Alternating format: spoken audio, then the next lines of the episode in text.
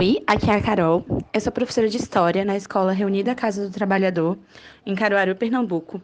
E junto com os alunos dos sétimos e dos nonos anos, nós preparamos esse podcast.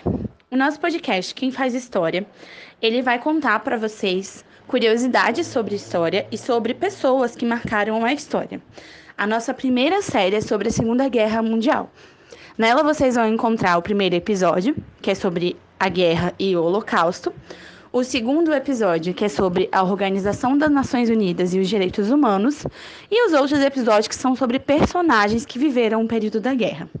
A gente espera que vocês gostem, e agora vocês vão ficar com o nosso primeiro episódio, que foi gravado pelo Iago e pelo Wagner. Eu sou Wagner Caon e vou narrar o nosso primeiro episódio sobre a Segunda Guerra Mundial e o período do Holocausto.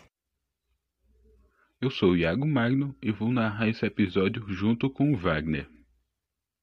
A Segunda Guerra Mundial teve seu início em 1939, tendo seu estopim na invasão da Polônia, executada pelo exército nazista no dia 1 de setembro, começando na Europa. Logo depois se espalhou pela, pela África, Ásia, Oceania e as Américas, contando com inúmeros exércitos, incluindo o Brasil. A guerra teve três fases: a supremacia alemã, a fase em que as forças estavam equilibradas e a fase em que marcou a derrota do eixo. Falar do nazismo sem citar o seu fanático nacionalismo de extrema direita seria impossível na época de seu domínio na Alemanha. Bandeiras de sua suástica estavam presentes em cada esquina, além de propagandas desenvolvidas por Joseph Goebbels, mostrando hinos, família, exército e liderança política, mostrando a suástica.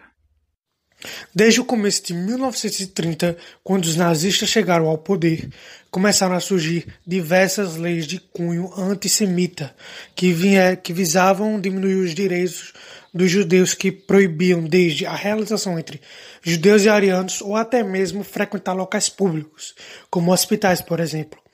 Enquanto os judeus, os judeus mais ricos simplesmente fugiam para outros países, os mais, os mais pobres ficavam até o cerco fechar. Não há dúvida em que o povo mais perseguido pela Alemanha nazista foi a de origem judaica. Os campos de concentração nazistas começaram a ser construídos em meados dos anos 30. Inicialmente eram campos de trabalhos para os prisioneiros políticos, principalmente os comunistas. Com o passar dos anos e o estopim da guerra, os nazistas começaram a torturar e fazer experiências médicas nos grupos que habitavam os campos. Entre civis, diplomatas e até mesmo governantes, vale lembrar que nem todos aqueles que estavam alinhados com os interesses do eixo eram simpatizantes do Holocausto.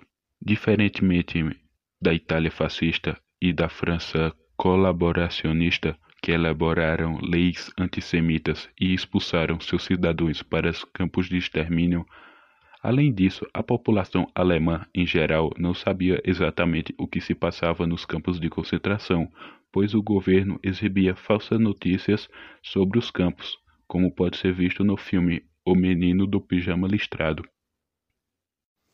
Depois de quase uma década de horror, os prisioneiros dos campos começaram a ser libertados em 1944 por conta de invasões feitas pelos aliados em territórios nazistas rumo a Berlim. O primeiro campo foi o Majdanek, em Polônia, na Polônia, dias depois dos nazistas evacuarem o campo de Auschwitz no dia 24 de junho de 1944. Em setembro, outubro, novembro, dezembro e janeiro de 45, inúmeros campos foram evacuados por toda a Europa. Nos países Alemanha, Polônia, Áustria e República Tcheca, com a grande ajuda do Exército Vermelho e americano. No dia 9 de maio de 1945, todos os campos existentes são evacuados e termina a guerra na Europa. Agradecemos por escutar até aqui e esperamos que não deixe de conferir os próximos episódios.